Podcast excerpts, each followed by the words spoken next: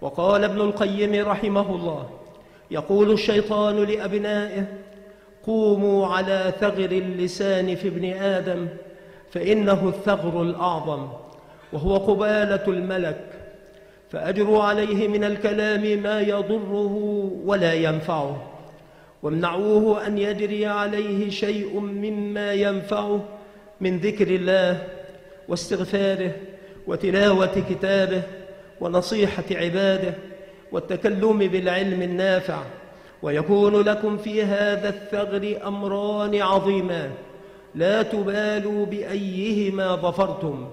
أحدهما التكلم بالباطل فإن المتكلم بالباطل أخ من إخوانكم ومن أكبر جندكم وأعوانكم. يقول لأبنائه والثاني السكوت عن الحق فإن الساكت عن الحق أخ لكم أخرس كما أن الأول أخ ناطق وربما كان الأخ الثاني أنفع أخويكم لكم. أما سمعتم قول الناصح المتكلم بالباطل شيطان ناطق وساكت عن الحق شيطان أخرس. يقول إبليس لأبنائه فالرباط الرباط على هذا الثغر يعني على ثغر اللسان من الإنسان. أن يتكلم الإنسان بحق أو يمسك عن باطل.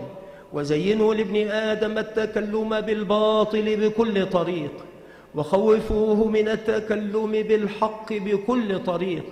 واعلموا يا بني أن ثغر اللسان هو الذي أهلك منه بني آدم وأكبهم منه على مناخرهم في النار. فكم لي من قتيل وأسير وجريح أخذته من هذا الثغر. وأوصيكم بوصية فاحفظوها.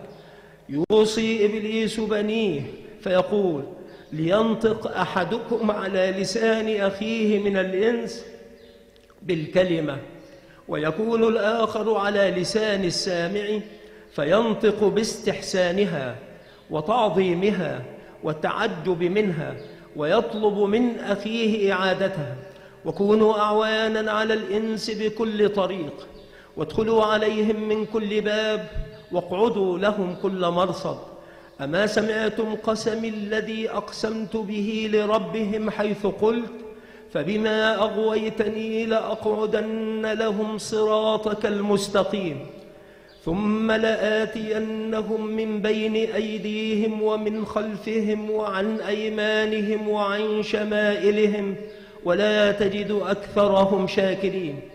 أو ما تروني قد قعدت لابن آدم بطرقه كلها فلا يفوتني من طريق إلا قعدت له بطريق غيره حتى أصيب من